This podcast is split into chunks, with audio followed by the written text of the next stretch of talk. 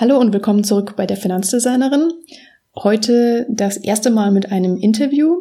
Deswegen hier ein kurzes Intro dafür. Und zwar war ich für dieses Interview letztens ausnahmsweise mal nicht in München unterwegs, sondern war in Landshut beim Markus und habe mich mit dem über sein Business unterhalten. Der Markus ist Honorarfinanzplaner, nennt sich das. Das kann ich jetzt nach langer Übung auch endlich aussprechen.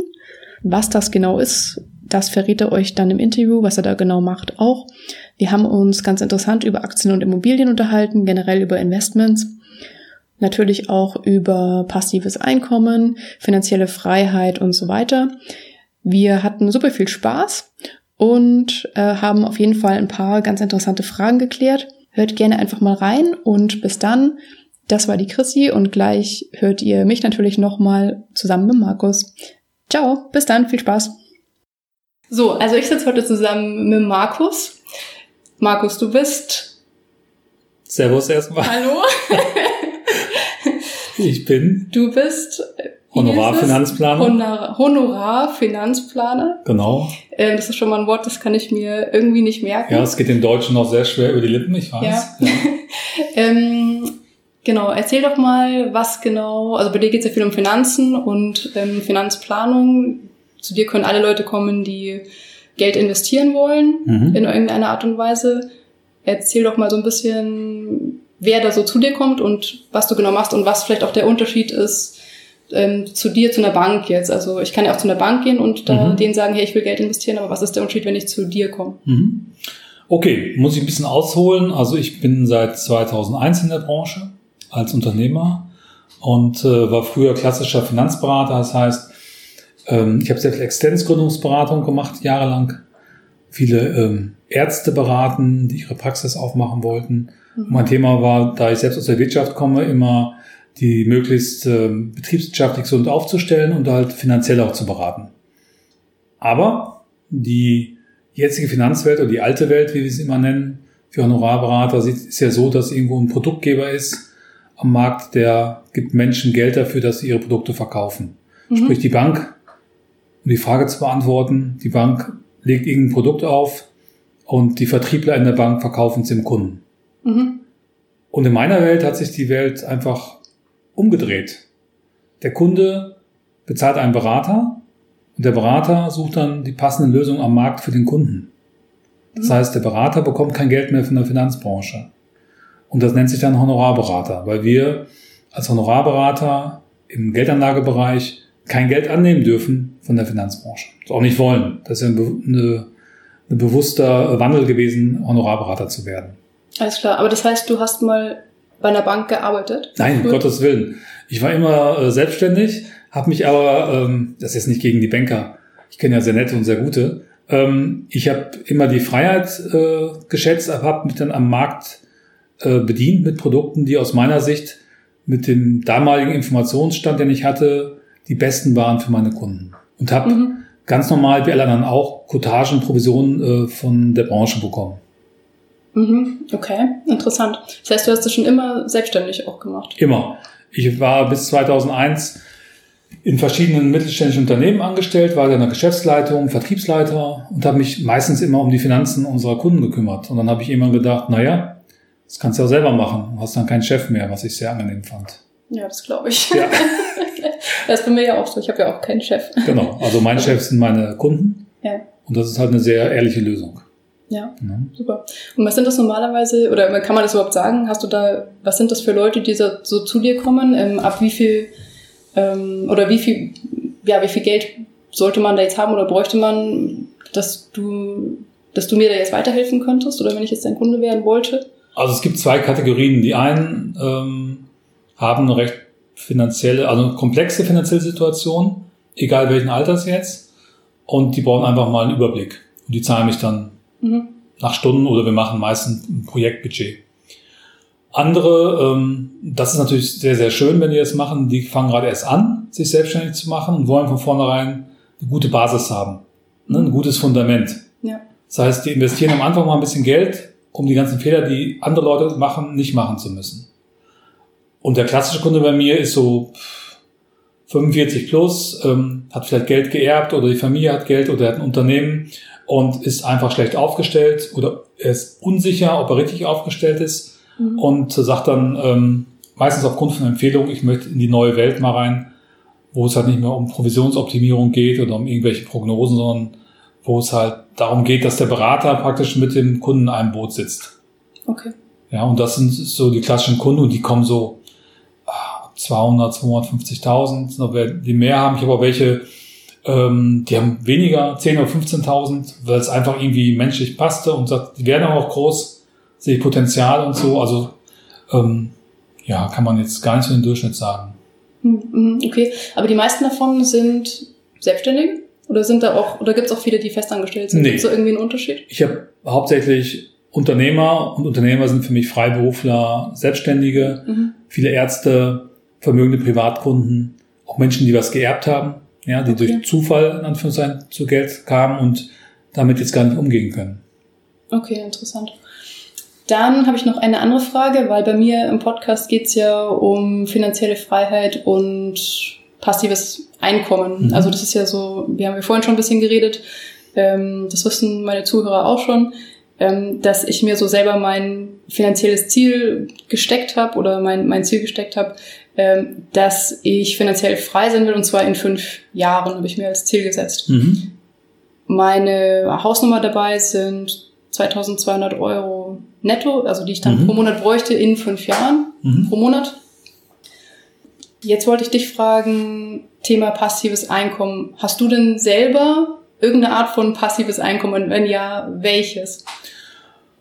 Also ich finde erstmal dieses Thema finanzielle Freiheit sehr, sehr gut, weil das ist ja, gibt einem als Unternehmer halt eine gewisse Leichtigkeit und bei der Summe, die du jetzt nennst und du lebst ja in München, ähm, weiß man, dass du das gut kalkuliert hast und einfach für dich, wenn du diese Summe erreichst, dann hast du das Gefühl, mir geht's gut und ich bin entspannt.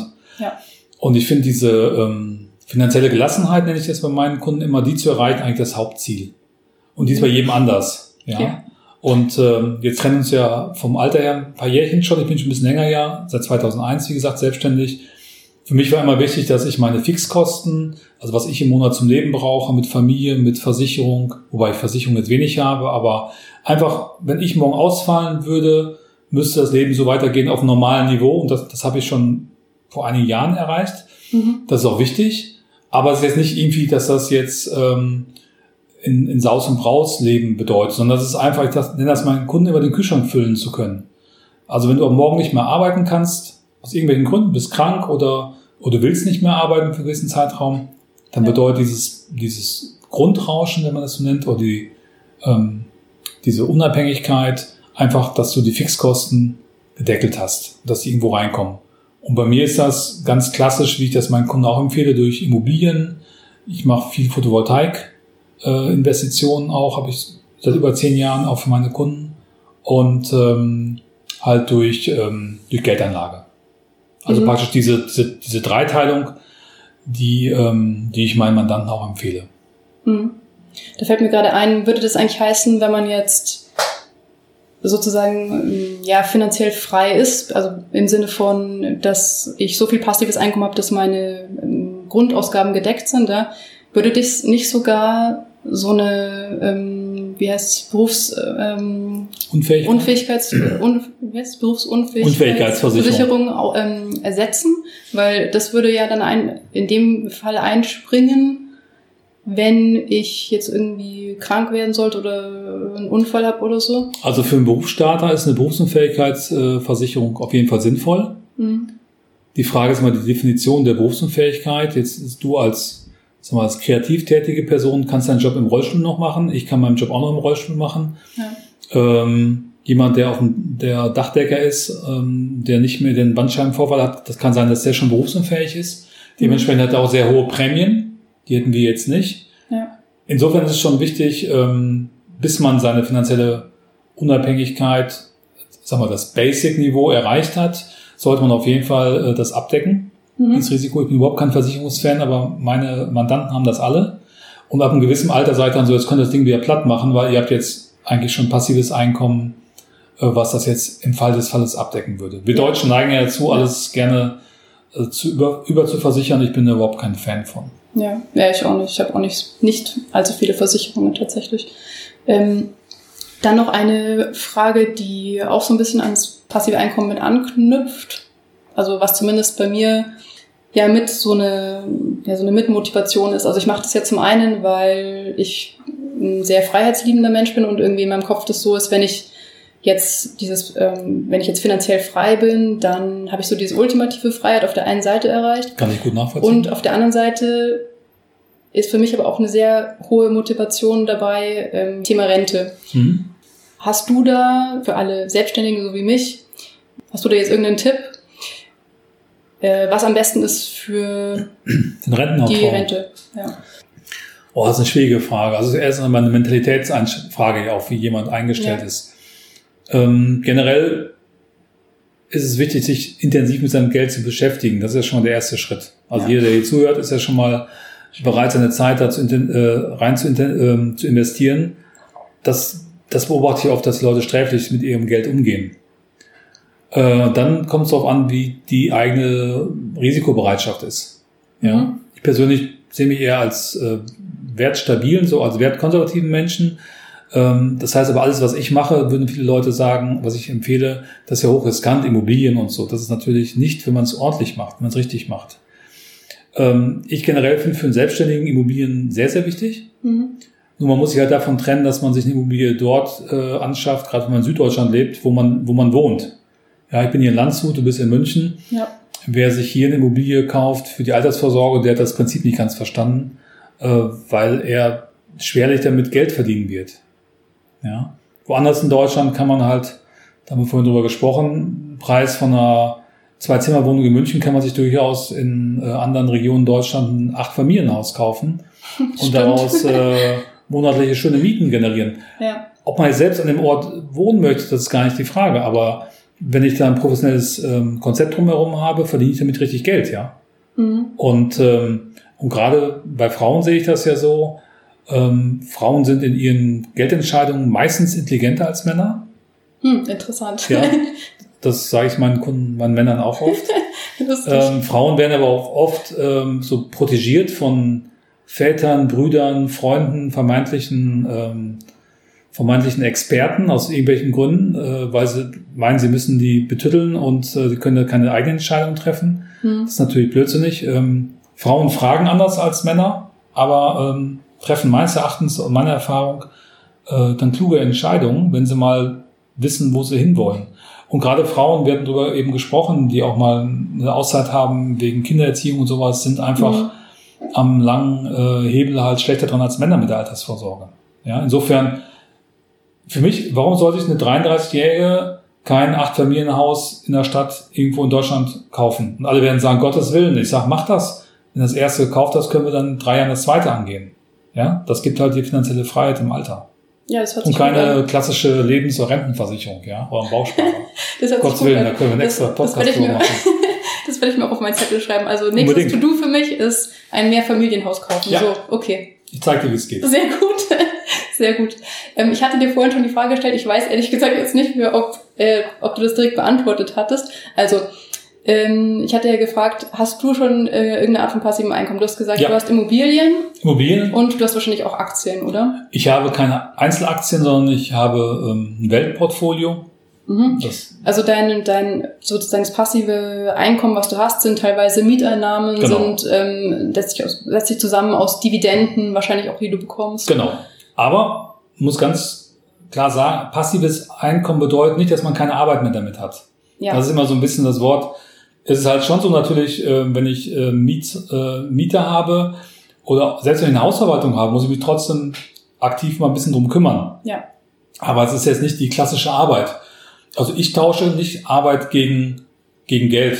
Also in diesem Fall ist ja kein, ist ja nicht so, dass ich irgendwo angestellt bin, 20 Stunden meiner Lebenszeit gebe und dafür ein Gehalt kriege, sondern ich habe da Immobilien und ich kümmere mich drum, es macht mir Spaß, das ist mein Hobby auch. Ja. Und nach einigen Jahren, wenn man dann besser drin ist und auch schon einiges abgezahlt hat, dann kommt einfach Geld zurück und das kann man als passives Einkommen dann schon bezeichnen. Ja, genau. Ne? Genau, das ist auch das, was ich immer sage. Also, weil passives Einkommen ist nie 100% passiv, sondern ähm, man muss ja immer noch ein bisschen was dafür tun. Man hat ja immer irgendwo noch ein bisschen Aufwand wahrscheinlich. Ja, aber es ist passives Geld. Also im Endeffekt ist es so, ähm, die wenigsten Leute werden mit eigener Arbeit finanziell unabhängig. Mhm. Sondern immer dadurch, dass, dass sie ein Investment tätigen. In diesem Fall sind es halt die Mieter, die Zins und Tilgung bei der Bank zahlen. Ja. Weil ich halt nicht in München bin mit meinen Immobilien, sondern in Ostdeutschland zum Beispiel. Mhm. Und immer sehr schöne Städte dort, also traumhaft. Und, ähm, und ich den Leuten halt erkläre, okay, das macht natürlich Sinn, wenn du ein Haus, eine Immobilie dort erwirbst, die jetzt nicht ähm, extrem teuer ist, die aber wo ganz normale Leute mit normalen Mieten leben, wo das Risiko auch recht gering ist, dass da mal was passiert. Ja. Und ähm, ja, und die zahlen halt Zins und Tilgung. Das heißt, das ist schon passiv, weil die ja mein Darlehen zurückzahlen im Endeffekt. Und mein Arbeitsaufwand ist dann sehr gering. Mhm. Ja, ich mache es aber auch beruflich. Ich bin jetzt seit fast 30 Jahren Investor. Ich habe als Student schon meine erste Wohnung äh, erstanden. Das hätte ich auch mal Damals machen sollen. in Frankreich, ja. Ich habe es auch wieder verkauft, oh, dummerweise. Wenn ich das gemacht hätte. Ja, hätte ich, hätte, hätte, ne? hätte, Aber hätte, ähm, für mich ist es einfach äh, faszinierend, Immobilien. Und ähm, ich würde immer, also jetzt die Leute, über die zuhören, immer empfehlen, holt euch einen Profi dazu. Macht das nicht selber. Zahlt einen unabhängigen Profi, egal wo ihr seid in Deutschland. Und weil das ist ein Rieseninvestment und da darf, darf man nichts falsch machen. Mhm. Und ich habe schon genug Fehler gemacht in den letzten Jahren, äh, trotz super Ausbildung und so. Die meine ich jetzt nicht mehr, aber meine Kunden werden die nie machen, diese Fehler. Dafür zahlen die mich zum Beispiel. Ja, also ich, Wissenstransfer. Um wieder auf das Thema Honorarberatung zu kommen. Ja, okay. Ähm, hast du ansonsten noch irgendwie irgendwas anderes, außer jetzt Immobilien und Aktien, was dir irgendwie ein passives Einkommen Photovoltaik. Bringt? Ich habe vor vielen Jahren angefangen, in Photovoltaikanlagen zu investieren, mhm. weil ich das vom Prinzip her gut fand. Ähm, was, was bringt es? Genau, also ist das auch sowas wie Dividenden, was man da zurückbekommt oder wie funktioniert Ja, Erträge das? halt, ne? Du verkaufst Strom. Ach so, alles klar. Also ich, mhm. ich habe das für unsere Mandanten gemacht, habe große Anlagen gebaut in Deutschland, okay. aber nur für eigene Kunden. Wir haben ja keinen Vertrieb oder sowas gemacht, da hatte ich nichts von. Habe dann selbst auch investiert und die Anlagen laufen gut, weil wir sie selbst gebaut haben. Mhm. Ja, weil da halt keine, kein Vertrieb dazwischen war, der sehr mhm. teuer war und äh, dadurch haben wir natürlich hohe Renditen. Und ähm, ich fand das ökologisch ganz gut, ökonomisch ganz gut und äh, wir waren somit die Vorreiter auf einem kleinen Niveau. Ja. Aber immerhin und unsere Mandanten sind sehr mit zufrieden und die haben auch passive Einkünfte dadurch. Ja. Hm, und sind alles in diesen Projekten sind nur selbstständig investiert. Ah. Ja. Ja, super interessant. Also der Mix, der Mix macht es im Endeffekt, ja. Ja. Das ist, denke ich mal, entscheidend, ähm, dass ich nicht auf ein Pferd nur setze. Das ist auch, da fällt mir die nächste gute Frage ein, weil normalerweise finde ich, wenn man sich mit Leuten unterhält, dann gibt es viele, die sagen, ähm, ja, also da gibt es viele, die sozusagen nur ähm, Aktien mögen mhm. oder nur diese Börse, nur die Börse mögen und dann gibt es die anderen, die sagen, ähm, nein, ich mag nur Immobilien. Also irgendwie finde ich findet man selten jemanden, der sagt, nee, beides ist gut. Die einen sind dann so pro, Immobilien, pro Immobilien und die mhm. anderen sind pro Aktien und Börse. Bist du da, sagst du, ja, ist es gut, in beides zu investieren oder sagst du? Breit aufgestellt, das ist immer wichtig. Okay. Also nie, nie nur auf einem Bein stehen, ja. Mhm. Und äh, haben wir schon in der Studienzeit gelernt, nicht nur auf einem ja, Bein zu stehen. Und äh, hat sich bewährt, habe ich festgestellt. Na, ich finde immer verschiedene Eisenfeuer zu haben vernünftig. Und okay das Interessante ist ja immer die Leute, die sagen, ja, das ist gut, das ist gut, sind entweder diejenigen, die von der Branche das Geld bekommen. Ja. Ja. Oder wenn mir jemand dann eine, eine denkmalgeschützte Immobilie verkaufen will, die steueroptimiert ist, aber die wahnsinnig teuer ist, dann macht er es halt, weil er von dem, von der Vertriebsorganisation sein Gehalt kriegt. Das ist ja nicht schlecht. Man muss es nur wissen. Mhm. Ja. Und ich kann immer nur allen empfehlen, stellt doch mal die Fragen. Wenn euch jemand Immobilien äh, beraten will, fragt mal, wie viele Immobilien er selber hat. Mhm. Dann werdet ihr feststellen, dass 90 Prozent aller Makler in Deutschland keine ähm, Kapitalanlagen selber haben oder Immobilien, die sie vermieten.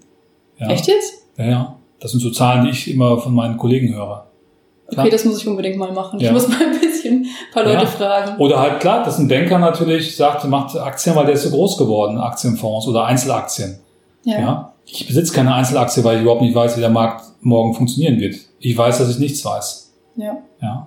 Ja, ist eine das, gute Einstellung, finde ich. Ja. Das, ja, das ist auch eine, ähm, einfach jetzt eine Lebenserfahrung in dem Bereich äh, 2001 beim neuen Markt. Ähm, da habe ich ein einziges Mal eine Aktienspekulation gemacht für 1000 Euro, Look Oil Aktien. Und die waren dann mal bei 8000 und verkauft habe ich für 90. Ja. Moment, halt 90 oder 90.000? 90 Euro. 90 Euro, ja. okay. Und da habe ich halt festgestellt, okay, ne, Gier frisst Tieren. Ich hätte auch für 8.000 verkaufen können. Okay. Aber ich dachte halt, bei 10.000 verkaufe ich sie. Und das ist halt das Gefährliche, wenn man äh, eine Meinung hat oder ähm, was einem besser gefällt. Ja. ja? Ähm, mir geht's immer um, um Risikoverteilung.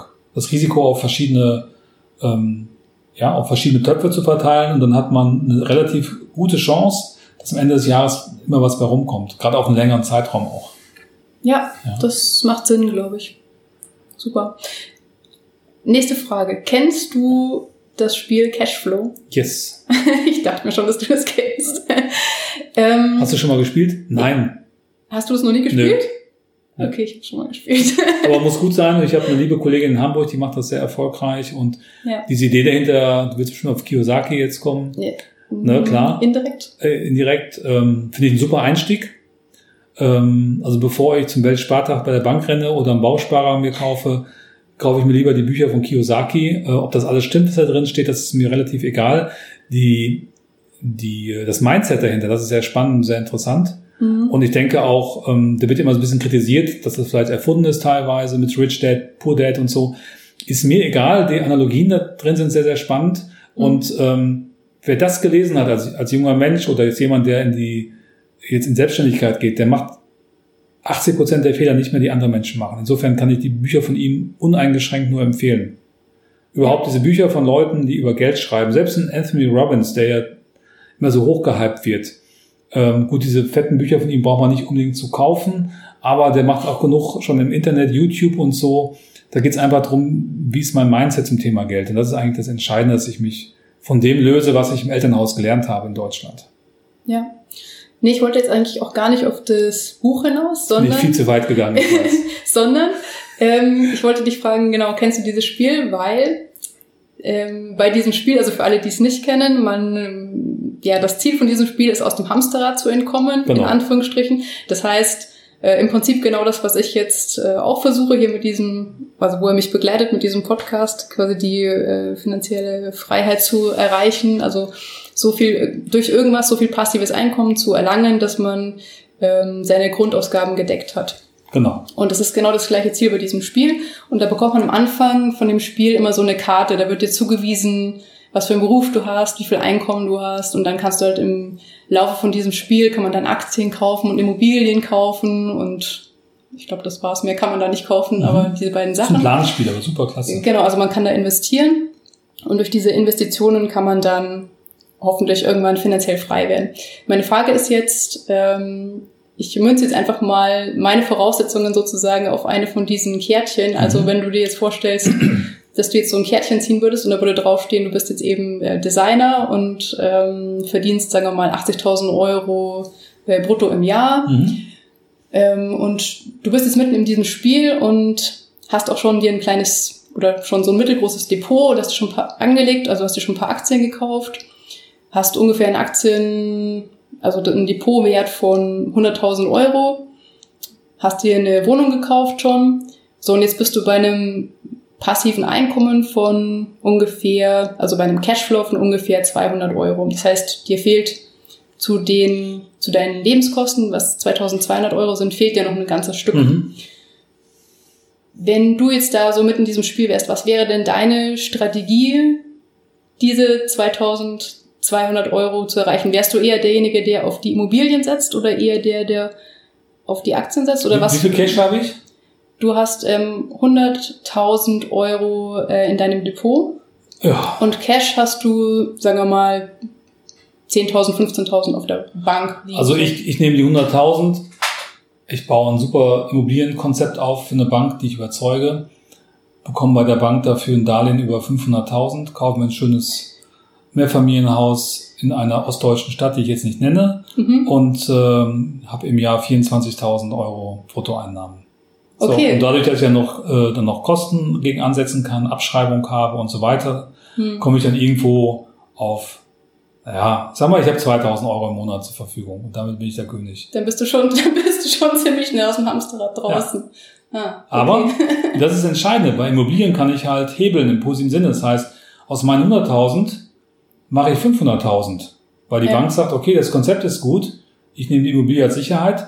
Die Frau ist gut, die hat tolle Idee, tolles Konzept, das habe ich noch gar nie so gesehen. Also super vorbereitet, das ist ganz wichtig bei der Bank. Mhm. Und äh, dann, dann habe ich plötzlich nicht 100.000, sondern ich habe einen Wert von 500.000 da stehen. Ja. Und dadurch, durch Fremdkapital, bekomme ich meine finanzielle Gelassenheit. Hm. Das ist die ganze Kunst. Das, das mache ich zwei, dreimal. Das machst du zwei, dreimal? Ja, ist nicht hintereinander, aber nicht jedes Jahr. Aber wenn du dann wieder Cash eingesammelt hast, ja, und das Haus zum Beispiel, ähm, ja, auch am Wert vielleicht mal, was jetzt eher unwahrscheinlich ist im Osten, aber äh, die Miete leicht erhöhst und sowas, dann gibt die Bank dir beim zweiten Mal viel leichter Geld.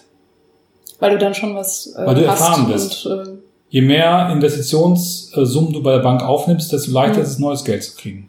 Und weil die dich dann auch schon irgendwann kennen, wenn du jetzt zur genau, gleichen Bank gehst? Genau, People Business, genau. Okay. Hm, okay, interessant. Als Beispiel. Ne, das wäre jetzt so meine Strategie. Mhm. Weil wenn ich jetzt, wenn ich jetzt warte, dass ich äh, 24.000 Euro aus, ähm, aus der Börse kriege, da muss schon, äh, da muss ich irgendwie 500.000, 600.000 Euro ansparen, dass ich bei 5% da ungefähr hinkomme. Ja. Und da muss ich lange warten. Ja. Hm. Das heißt, ähm, so von der Strategie ja, kann man, generell gibt es verschiedene Strategien, die, die, man so fahren kann. Man kann jetzt sagen, okay, man äh, arbeitet ganz normal weiter und äh, legt halt einfach so viel Geld zur Seite, wie es geht und investiert so viel Geld wie möglich. Ja, so alt kann sogar nicht werden. Das ist halt die, das ist die Schwierigkeit. Wenn du 80.000, was ja gut ist, denke ja. ich mal in der Branche auch. Ja. Ähm, in vielen Branchen, das ist ja, du musst ja von versichern, du musst das für die Rente wegpacken, das ist ja das Thema und so weiter und so fort so viel kannst du gar nicht sparen, so alt kannst du gar nicht werden, dass du hast halt mit 70 finanzielle Unabhängigkeit mit 2000 Euro. Aber wenn ich mhm. vorher mein Kapital als Investor nutze, als Unternehmer mhm. und als andere mit dafür arbeiten, das heißt die Mieter, die ja zur Arbeit gehen und dann praktisch meine Wohnung abzahlen, dann wird da äh, ein Schuh draus. Ja. ja. Heißt also, Heißt also, dass ähm, im Prinzip um die Immobilien kein Weg drum, drum herum führt. Also wenn man dieses Ziel erreichen will, dann ist es eigentlich so der. Aus, aus meiner Sicht ist es, ist es der Hebel. Ja. Und ich mache das, wie gesagt, ja schon lange. Ich bin jetzt nicht so in diesem Immobilienboom und ich glaube auch nicht den Leuten da draußen am Markt so in zwei Jahren zum Immobilienmillionär. Äh, darum geht's nicht. Ja, nee, nee, darum geht's Es geht darum, ähm, ein vernünftiges Konzept aufzubauen, was mhm. solide ist, was nachvollziehbar ist und lieber erstmal meinetwegen so mit einer Wohnung erst anfangen, dass man sich da so ein bisschen reingroovt und sich wohlfühlt oder man nimmt sich einen Experten an die Seite und sagt, okay, 500.000 fühle ich mich noch gut mit. Ja. Mit keinem drüber reden. Ich sag's euch, erzählt das keinem. Die Menschen um euch herum verstehen das nicht. Und dann das einfach mal durchziehen. Ja. Mhm. Gutes Konzept, sich gut einlesen in das Thema und dann ist es ein schönes Gefühl. Also das erste Haus ist der Hammer und danach wird es auch nicht schlechter, aber es wird dann ein bisschen sehe ich bei meinen Kunden ein bisschen entspannter mhm. und äh, man kommt sehr schnell da rein. Also man fühlt sich dann auch sehr schnell wohl als Investor. Mhm. Ja, es ist bestimmt ein gutes Gefühl, wenn man dann mal so eine Miete überwiesen bekommt aufs Konto. Ne? Es ist dann auf einmal so, hoch, da kommt ja Geld und ich habe im Prinzip also ja, ich bin dafür nicht jetzt acht Stunden arbeiten gegangen, sondern genau. habe halt genau, ich Geld habe investiert. Halt die Jahre vorher gearbeitet, dass ich Situation habe, dass ich jetzt investieren kann. Genau, richtig. Ja, und wenn ich dann noch gute Mieter habe und mit den Mietern ordentlich umgehe, was für mich eine Grundvoraussetzung ist, Ne, meine mhm. Mieter sind meine Kunden, so behandle ich die auch. Und ab und zu mal äh, mir das Haus auch angucke. Ne? Also ich muss ja. jetzt nicht jede Glühbirne selbst austauschen, um Gottes Willen. Aber auch äh, so, so mit mir im Rein bin, wie ich das mache, also nicht so die letzten Center rausquetschen, dann passt das so ins Gesamtkonzept. Also für mich ist das ein ganz, ganz wichtiger Schritt äh, zum sogenannten passiven Einkommen. Auf ja. jeden Fall. Hm, super. Ja, danke für die vielen Antworten. Sehr gerne. Sorry, dass ich eben deine Antwort da komplett mit dem, mit dem Cashflow übergangen habe. nein, nein, nein. Ja, nee, das war im Prinzip schon noch eine kleine Abschlussfrage. Ähm, willst du denn oder kannst du den Hörern irgendwie ein, ein Buch oder vielleicht auch ein Hörbuch oder irgendwas empfehlen, was du jetzt besonders gut fandest? Ich könnte jetzt einen super Podcast empfehlen, nämlich meinen. Ja, das kannst du auch gerne machen, empfehlen. Äh, nee, Spaß. Also ich, äh, ich mache einen Podcast, der heißt Money Talk, lass uns über Geld reden. Da geht es halt so um Finanzthemen, die ich immer versuche relativ locker äh, zu erklären und da könnt ihr auch gerne eure Fragen stellen. Und ähm, gibt ja, ich habe auch Kollegen, die machen äh, andere äh, Podcasts, also hört auf jeden Fall Finanzpodcasts mal rein, das ist gut. Und ansonsten lesen, wie gesagt, die Kiyosaki-Bücher für Einsteiger auf jeden Fall gut. Ja, äh, ich auch. Zum Thema Immobilien kann ich nur den Jörg Winterlich empfehlen. Ähm, das ist so ein Buch, was einen, ähm, ich habe den Titel jetzt gerade nicht parat, ähm, könnt ihr bei Amazon gucken. Das ist wirklich das Buch für mich in Deutschland äh, über Immobilieninvestments. Mhm. Und äh, macht auch sehr, sehr gute Seminare. Ich habe die, die meisten schon hinter mir, also wirklich toll. Und äh, das reicht eigentlich schon.